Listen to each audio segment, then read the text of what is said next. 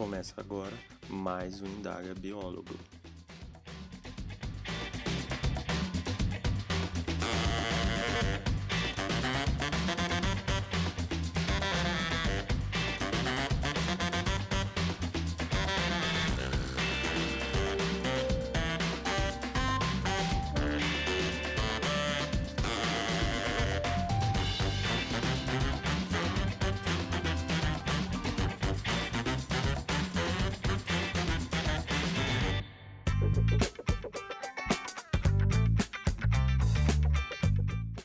Olá pessoal, eu sou Gabriel Messias e essa é mais uma edição do Indaga Biólogo, um podcast para falarmos sobre a profissão do biólogo. Diante desse cenário do coronavírus, houve uma volta em reafirmar que o biólogo é um profissional que atua na área da saúde. Por isso, decidi tratar um pouco de saúde e falar com vocês sobre análises clínicas com enfoque na saúde humana. Vou tratar sobre o conceito e a história das análises clínicas, sobre o ambiente de trabalho do analista clínico e, por fim, falar da inserção do biólogo nessa área. Mas antes de começar o nosso papo, vou deixar alguns recadinhos. Caso você não faça parte, assine o boletim informativo do Indaga Biólogo, onde tem informações do podcast, da profissão e vagas de emprego, direto no seu e-mail. Quem quiser também tem um grupo no WhatsApp onde rola uma conversa legal.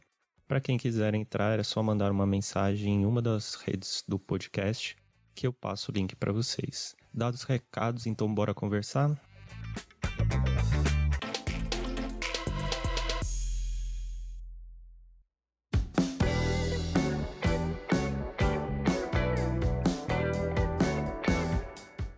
As análises clínicas surgem há muito tempo a partir de uma demanda da área da saúde, assim como do avanço técnico-científico. A partir da necessidade de se desenvolver algo que auxiliasse no diagnóstico de doenças, começou a se criar testes laboratoriais que poderiam dar um respaldo maior aos médicos durante o seu laudo. O primeiro teste laboratorial que surgiu foi a análise de urina, e a partir desse momento começou a se desenvolver testes sanguíneos, moleculares, fecais e afins. Claro que não com essa rapidez que eu citei, isso ocorreu ao longo de séculos.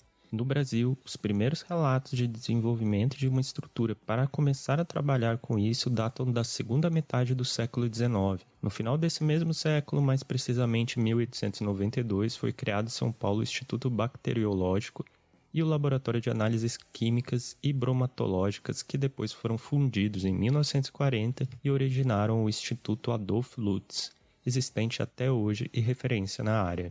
Foi então que, a partir da metade do século XX, começou a haver um crescimento dessa área e, com isso, a necessidade de uma formalização maior quanto à formação dos profissionais. Junto a tudo isso, vieram novas tecnologias que foram conformando as análises clínicas que conhecemos hoje.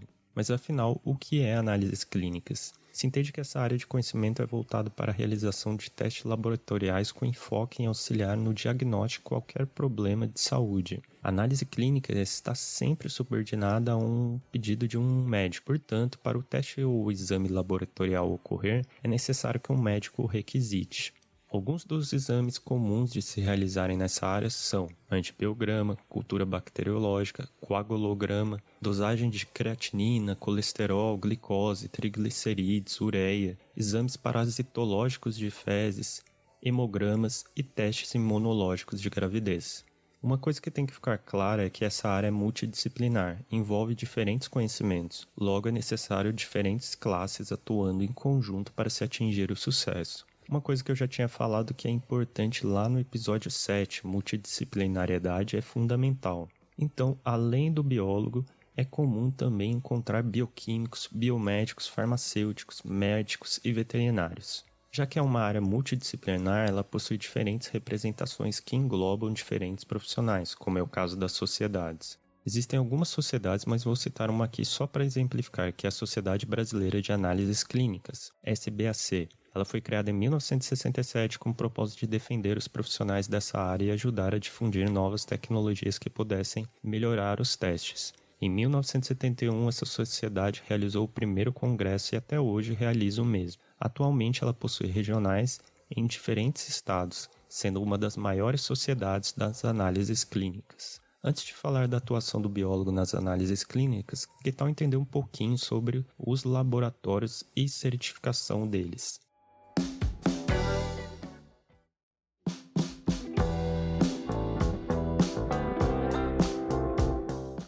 O principal ambiente de trabalho para um analista clínico é o laboratório. É lá que ele vai realizar testes, exames, dar seus laudos e contribuir para o diagnóstico do problema de saúde. O funcionamento dos laboratórios é regido pela Resolução número 302/2005 da Anvisa, ou comumente chamada RDC 302/2005. Essa normatização trata de definições de termos técnicos quanto aos laboratórios, assim como sobre cuidados quanto à estrutura, organização recursos humanos, biossegurança e até processos operacionais que devem ser adotados. Então, caso você vá atuar em um laboratório, é fundamental entender essa norma. Nela você vai entender, por exemplo, qual é a diferença entre laboratório clínico e de apoio, o que é CEQ e CIQ, entre outras coisas. Para garantir a qualidade dos laboratórios, existem selos de certificação, como o selo CAP, criado pelo Colégio Americano de Patologistas, ele é um selo que não é barato e também envolve uma série de inspeções rigorosas. O processo de acreditação envolve 10 etapas, sendo que existe até curso de capacitação para melhorar as chances de sucesso. No Brasil, alguns dos laboratórios que possuem essa certificação são DASA, Hospital Albert Einstein, Hospital das Clínicas e Laboratório Fleury. Deu para entender o que é análise clínica, um pouco da sua história e sobre os laboratórios, mas como é que o biólogo se insere nessa história toda?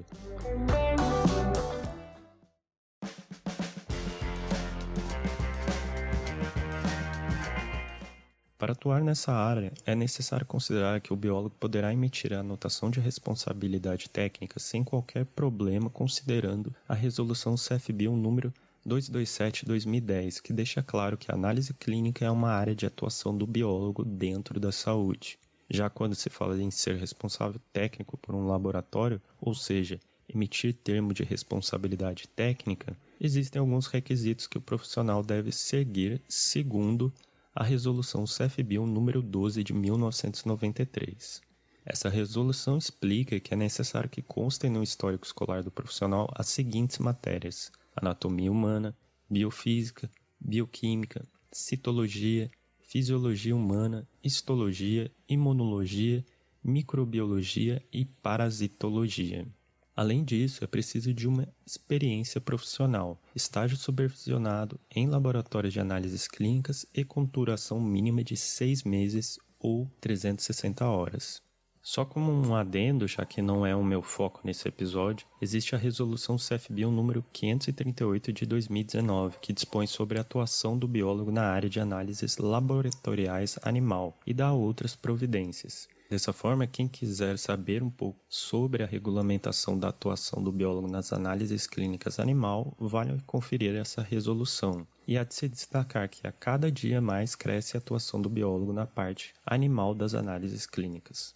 Falando de capacitação, existem diferentes cursos nessa área, desde técnico a nível de pós-graduação. Porém, eu queria destacar o curso de especialização em vigilância laboratorial em saúde pública do Instituto Adolf Lutz, curso que antes era conhecido como PAP, Programa de Aperfeiçoamento Profissional. Ele é o tipo de curso que permite o avanço teórico prático em diferentes frentes das análises clínicas, em uma das instituições mais renomadas do Brasil. Além de colocar o profissional para estudar a parte teórica, esse curso também tem uma parte prática que marca como diferencial e atrai inclusive a atenção dos empregadores na hora de escolher o futuro empregado.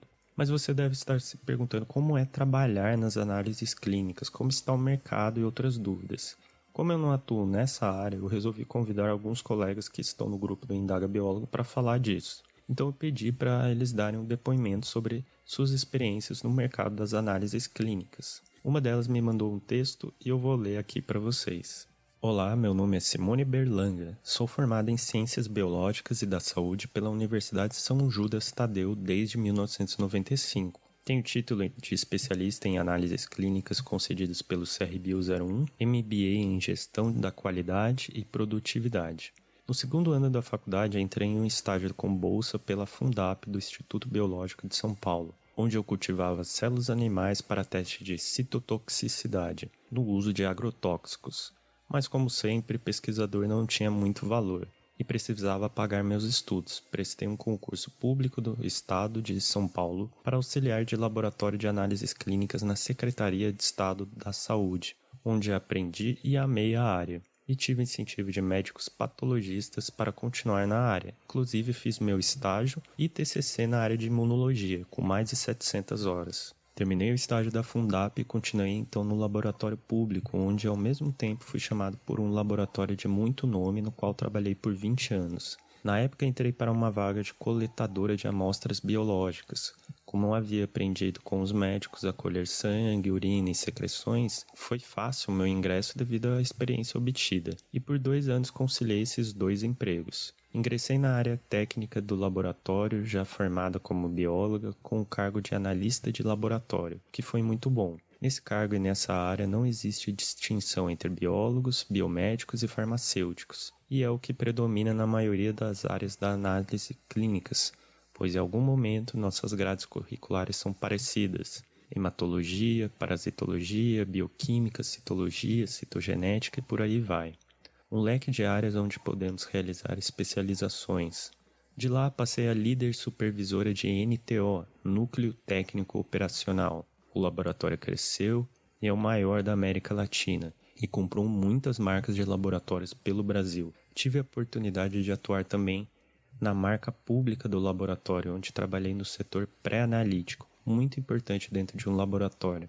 70% dos erros de um resultado fidedigno ocorrem na fase pré-analítica. Lá atuei realizando capacitações para o corpo de enfermagem de como realizar a coleta de exames laboratoriais, pois, como é sabido, não existe na grade curricular do enfermeiro uma disciplina de coleta de exames laboratoriais. Então realizava treinamentos, monitorava as unidades básicas de coleta e hospitais públicos, mostrando os indicadores das principais novas coletas para atuar em conjunto com a enfermagem e área técnica do laboratório.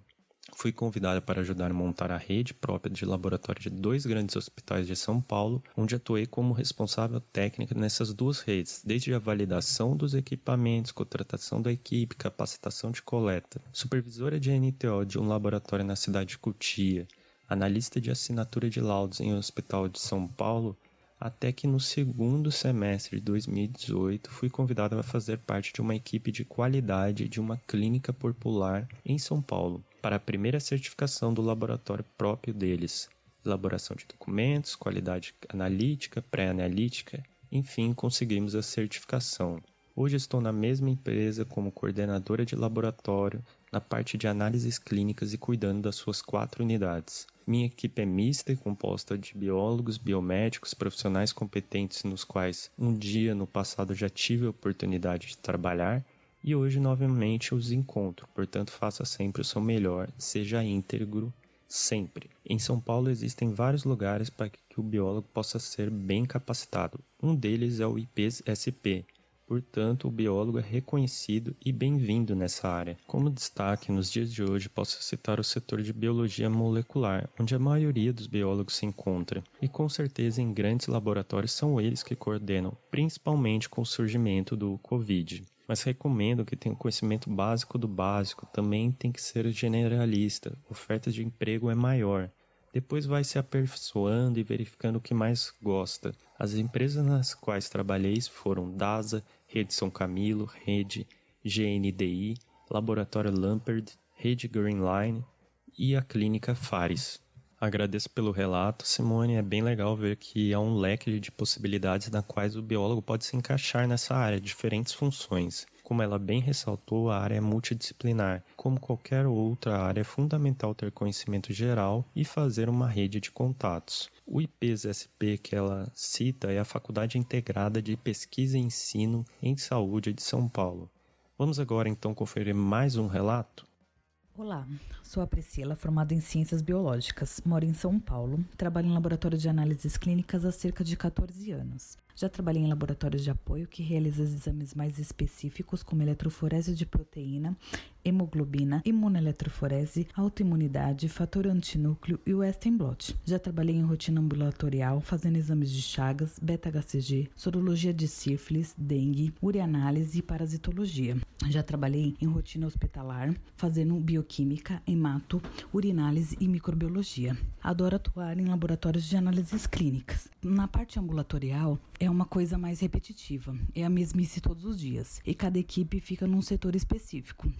bioquímica na bioquímica, urinálise na urinálise. Já na parte de urgência e emergência, é bem mais dinâmico, exige muito mais atenção, tem que comunicar resultados de pânico para os médicos e ficar em vários setores ao mesmo tempo, e pensamento rápido. Precisamos sempre estar atualizados, fazendo cursos e capacitações. Só que às vezes não dá para fazer, porque os cursos muitas vezes são caros, longe e a jornada de trabalho impossibilita de realizá-los. Acredito que se as empresas incentivassem a fazer os cursos, seria bom para ambas as partes. O mercado de trabalho, agora por conta do coronavírus, está tendo bastante procura, é, tanto na parte de biologia molecular quanto na área de laboratório, principalmente por conta dos testes rápidos exames básicos para verificação da situação dos pacientes. É uma área com bastante concorrência entre farmacêuticos, biólogos e biomédicos na área de análises clínicas.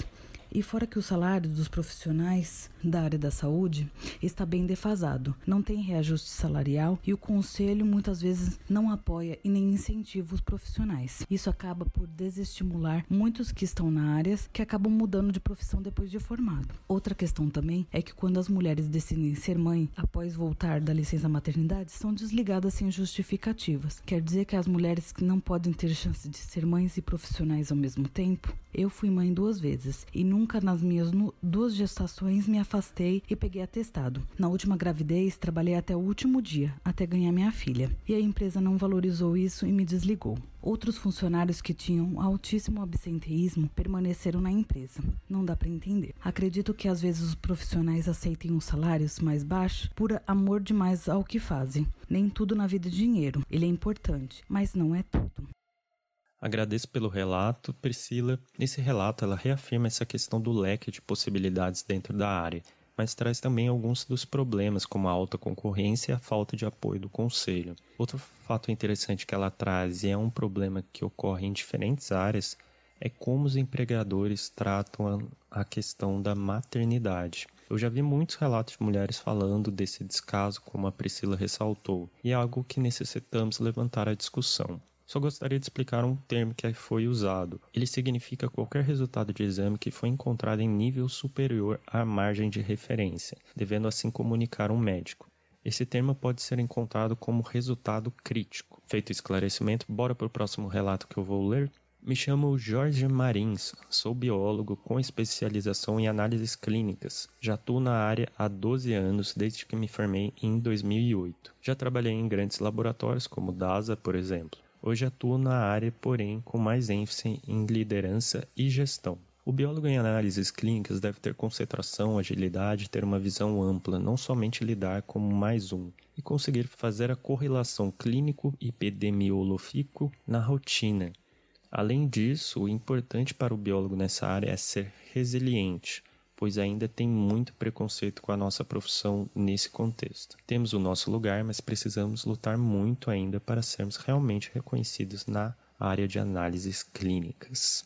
Agradeço pelo relato, Jorge, e esse relato ele confirma mais essa questão que a Priscila falou das dificuldades encontradas. Uma coisa que vale salientar é que muitos profissionais reclamam dessa área de atuação na região norte e nordeste do país, que tem muita dificuldade de encontrar vagas de emprego e se colocar no mercado. Infelizmente eu não consegui ninguém dessa região para estar tá dando seu relato aqui, mas eu sugiro também, se você é uma região norte, nordeste ou até do centro-oeste, é, entre em contato com outras pessoas que são dessa região para também ver como que é o cenário por aí, porque pelo pouco que eu sei dessa área, a situação é um pouco mais difícil por aí. Com isso, a gente pode colocar um ponto final na nossa conversa.